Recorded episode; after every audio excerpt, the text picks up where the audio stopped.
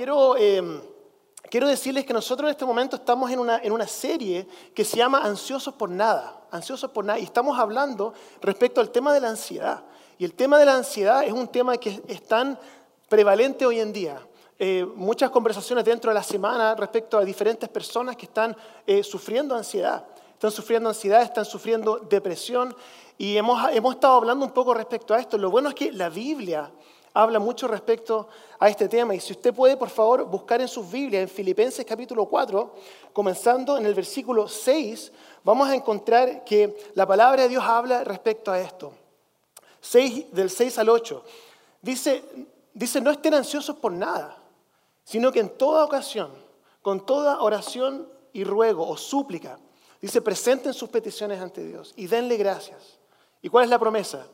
Y la paz de Dios, que sobrepasa todo entendimiento, cuidará su alma, su corazón, sus pensamientos en Cristo Jesús. Entonces, hoy día nosotros, como parte de esta serie, hemos estado hablando respecto a diferentes cosas que producen ansiedad.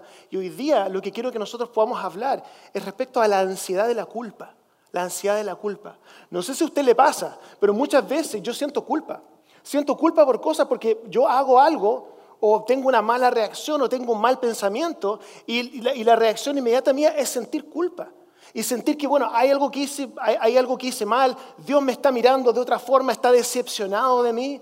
Entonces siento culpa. Yo no sé si a usted le pasa. Entonces quiero comenzar en esta mañana con una pregunta. ¿A usted alguna vez le ha pasado que usted cree algo, pero le cuesta dimensionarlo? ¿Usted cree algo, pero le cuesta dimensionarlo? Por ejemplo, cuando mi esposa estaba, estaba embarazada de mi hijo Justin, ¿cierto? Mi hijo Justin va a cumplir 18 años en diciembre, pero todavía lo, recuerdo como el día de ayer.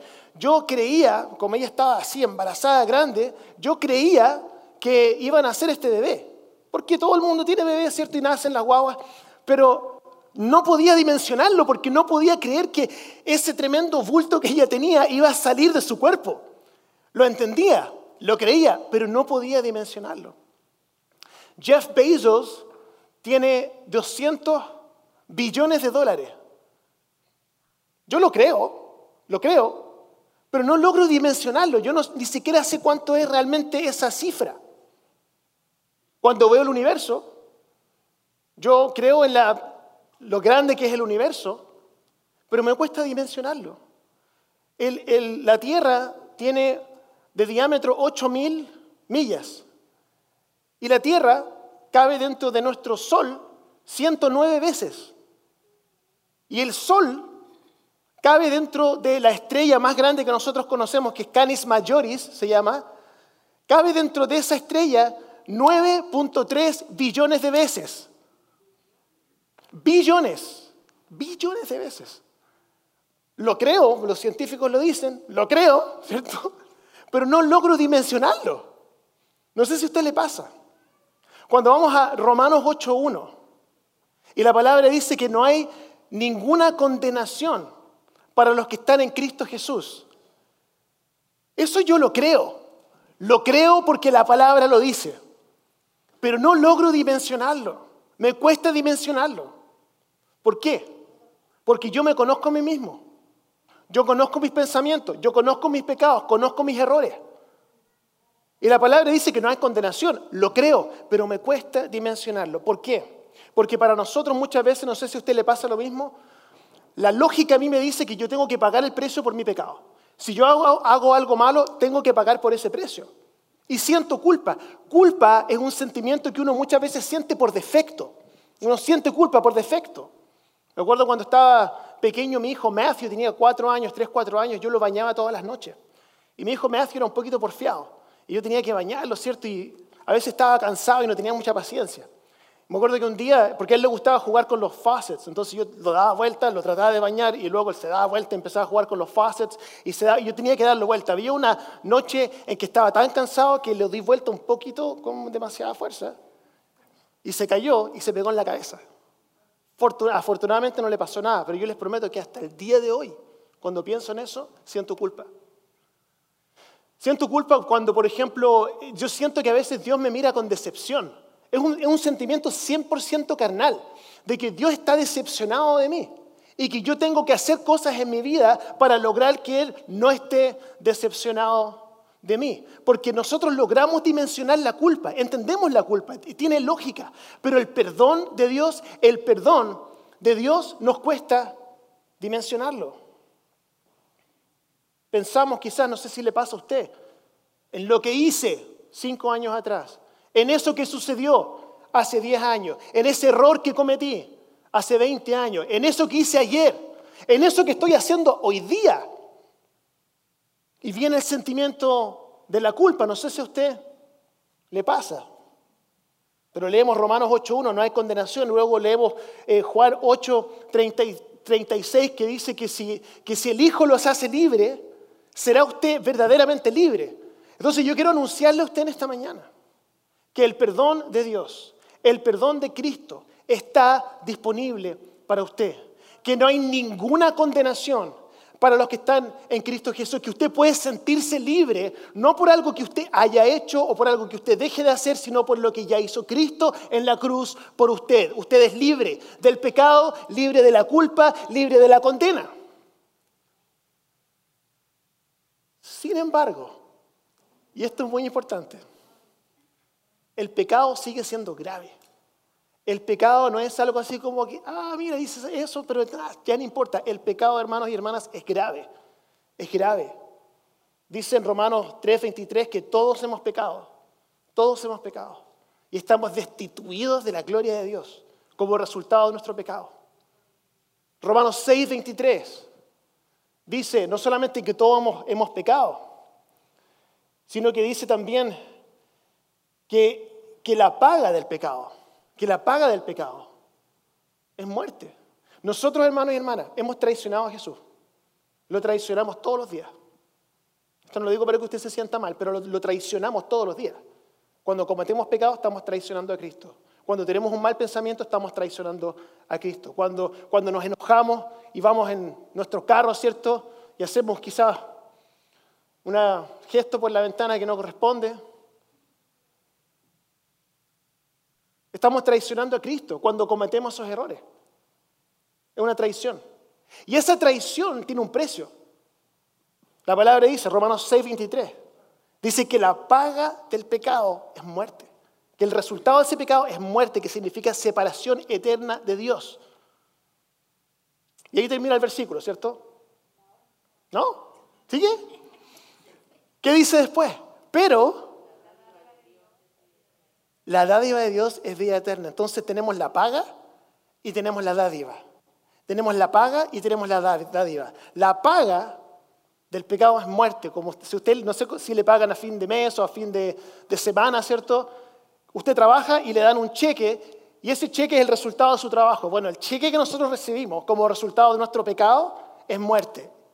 Pero, esto es lo más importante, pero la dádiva de Cristo, la dádiva es vida eterna. Entonces, quiero ponerle en dos escenarios. Nosotros tenemos dos opciones. Vamos a enfocarnos en la paga o nos vamos a enfocar en la dádiva. Tenemos dos opciones. Nos podemos enfocar en la muerte o nos podemos enfocar en la vida eterna. La muerte tiene que ver con la culpa, la culpa, la culpa, la culpa, pero el versículo continúa con la dádiva, que es vida eterna. ¿Cuál vamos a elegir? Porque nosotros, hermanos y hermanas, estamos frente a esa decisión todos los días. ¿Vamos a recibir el perdón de Dios o nos vamos a permitir que la, culpa nos aplaste. Porque déjeme decirle que si usted permite que la culpa lo aplaste, usted no va a poder caminar dentro del propósito que Dios tiene para usted.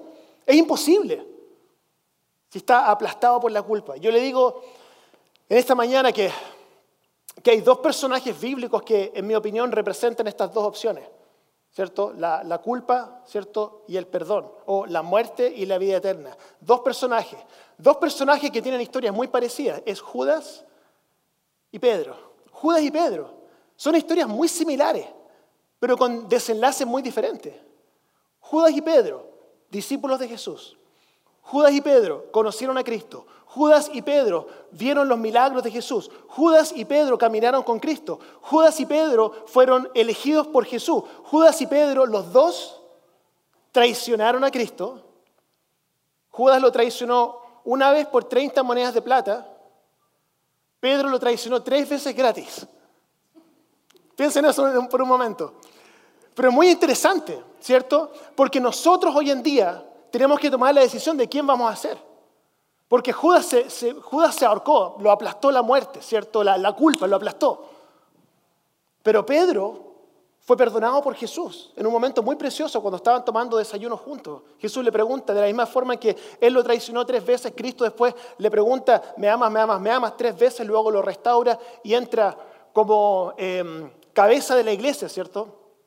La misma opción tenemos nosotros en nuestra vida. ¿Qué es lo que vamos a hacer? ¿Qué es lo que vamos a hacer? ¿Qué es lo que vamos a hacer? ¿Quiénes vamos a ser? ¿Vamos a ser Judas o vamos a ser Pedro? Una decisión importante. Ahora, yo le digo, yo le puedo decir en este momento, ¿qué es lo que el enemigo quiere que usted elija? Yo lo sé. El enemigo anda como el león rugiente, buscando a quien devorar, dice 1 de Pedro 5, 8. 5, 8. Anda como el león rugiente, buscando, buscando, buscando, buscando, ¿cierto? ¿Quién? Y lo, y lo que el enemigo usa es la culpa. Oh, y la culpa funciona tan bien. La culpa funciona tan bien para eliminar a una persona, eliminar sus sueños, eliminar su propósito. La culpa. La culpa dice cosas como, ¿cómo pudiste hacer eso? ¿Cómo pudiste hacer eso? ¿De nuevo volviste a hacer lo mismo? ¿No te haces llamar cristiano? ¿Caíste en el mismo pecado? Tú te dices cristiano, pero no has cambiado nada. La culpa dice eso. La culpa te dice, estoy decepcionado de ti. Y uno piensa que eso es Dios, pero es el enemigo.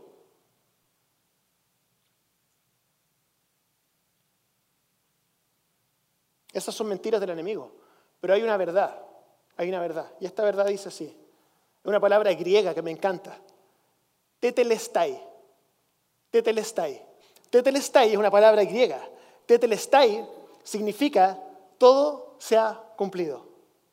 El momento en que Cristo está en la cruz, el sonido que él, emite con su boca cuando dice todo se ha cumplido, cuando él está hablando, él dice tetelestai, que significa que todo se ha cumplido. Hermanos y hermanas, hay una mentira que es del enemigo, que dice que usted tiene que sentir culpa, tiene que sentirse mal, usted no ha sido perdonado todavía, usted tiene que cumplir con todos estos requisitos, pero esa es la mentira del enemigo que anda como león rugiente buscando a quien devorar, pero hay otra verdad, que es la, hay otra hay una única verdad, porque esto es mentira, es que Cristo pagó por todo. Tetelestai, todo se ha cumplido. No se cumplió un poco y nosotros tenemos que agregarle algo. Cuando Cristo cumplió, cuando cumplió, todo se ha cumplido en la cruz, significa que ya no hay culpa.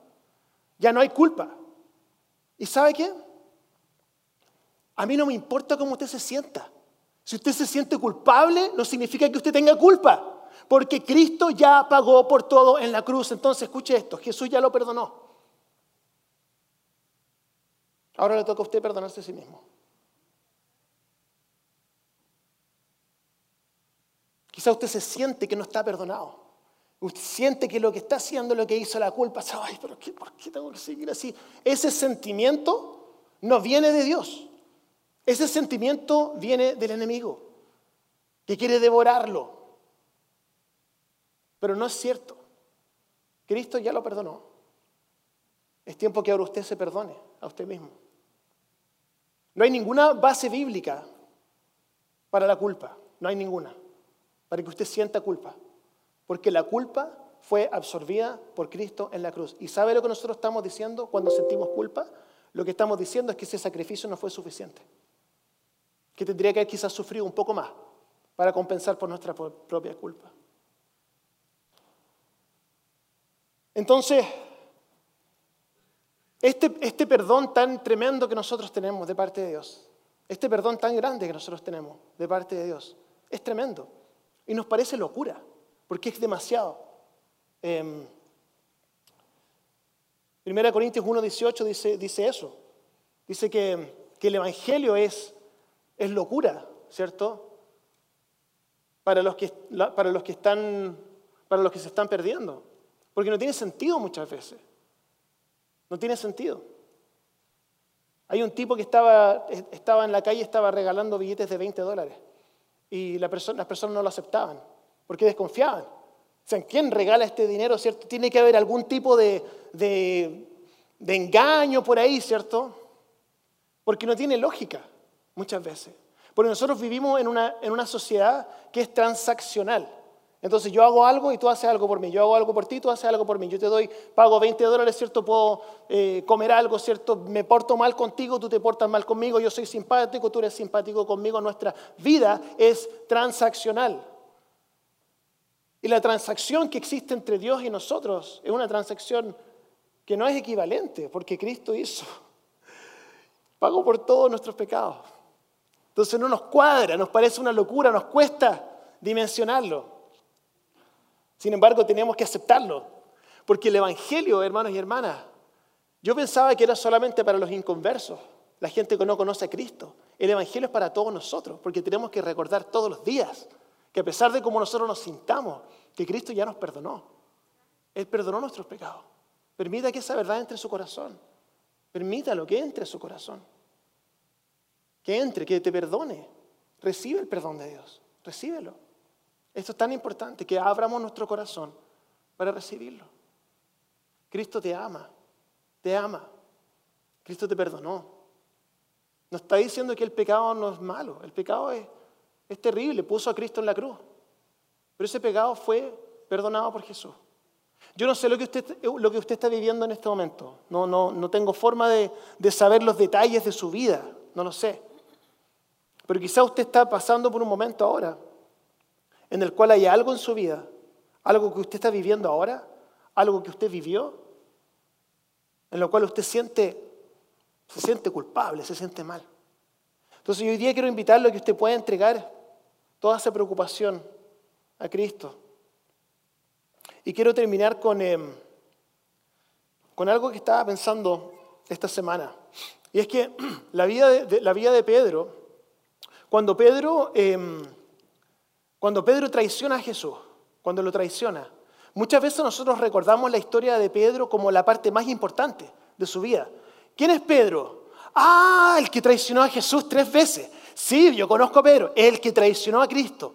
Pero ¿sabe usted que esa historia que todo el mundo recuerda, cristianos y no cristianos, recuerdan el peor momento en la vida de Pedro? Ese peor momento en la vida de Pedro es un pie de página. Porque el propósito real de, Pedro se cumple como resultado de cuando él dejó que el perdón entrara a su vida. ¿Por qué le digo eso? Porque muchas veces a nosotros nos pasa lo mismo. Nosotros sentimos la culpa. Sentimos esa culpa como que hice esto mal, ¿cierto? Y a veces esa culpa se vuelve la historia central de nuestra vida.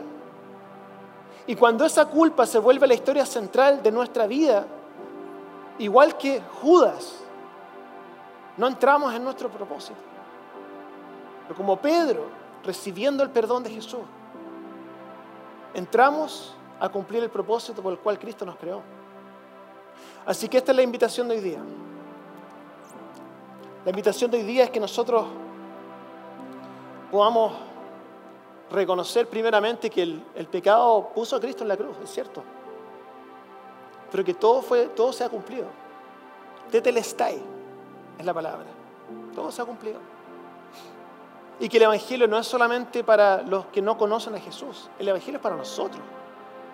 Recordarlo todos los días, todos los días, que nuestros pecados fueron perdonados. Así que lo que quiero hacer ahora es que nos tomamos un momento, y este momento es para usted. Quiero pedir que usted pueda, por favor, cerrar sus ojos sin mirar para ningún lado. Yo voy a decir algunas cosas y luego vamos a orar. Porque quizá usted está aquí en esta mañana y, y usted entiende la gravedad del pecado, usted entiende quién es Jesús,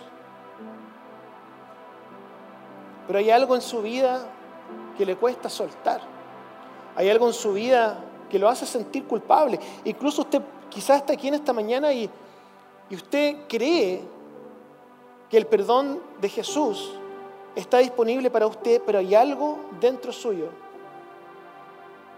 que no permite que usted mismo se perdone. Entonces, si usted está teniendo un momento así y necesita oración, sin nadie mirando para ningún lado, le voy a pedir simplemente que levante su mano y la baje y yo voy a orar por usted. Amén. Amén. Dios le bendiga. Amén. Amén. Amén. Amén. Amén. Señor Jesús, nosotros en esta mañana estamos en tu presencia, no nos podemos esconder de ti. No nos podemos esconder los unos de los otros, eso es fácil pero no nos podemos esconder de ti. Y es por eso que en esta mañana nosotros nos presentamos tal cual como somos ante ti. Sabiendo que tú conoces todos nuestros malos pensamientos, conoces todas nuestras angustias, conoces todas nuestras inseguridades, conoces todos nuestros pecados, nuestros errores, los conoces. Y es por eso que en esta mañana nosotros nos presentamos ante ti y queremos confesar que a veces sentimos culpa porque no logramos dimensionar que tú seas capaz de perdonarnos tan profundamente y de darnos la libertad. Y es por eso que quiero orar específicamente por las manos que se levantaron, porque esas manos representan para mí un reconocimiento de que algo falta, que hay una, un área en nuestra vida, un área en nuestro corazón, un área en la cual tu bálsamo y tu perdón no ha entrado. Y quiero pedir específicamente por ellos que tú les permitas sentir tu perdón, que la culpa comience a desvanecerse, no por lo que nosotros hayamos hecho dejado de hacer, sino por lo que tú hiciste en la cruz. Y que esa palabra griega, tetelestai, que significa todo se ha cumplido, sea una realidad en nosotros todos los días. Oramos por esto, Señor, y te damos las gracias en el nombre de Jesús. Amén. Amén.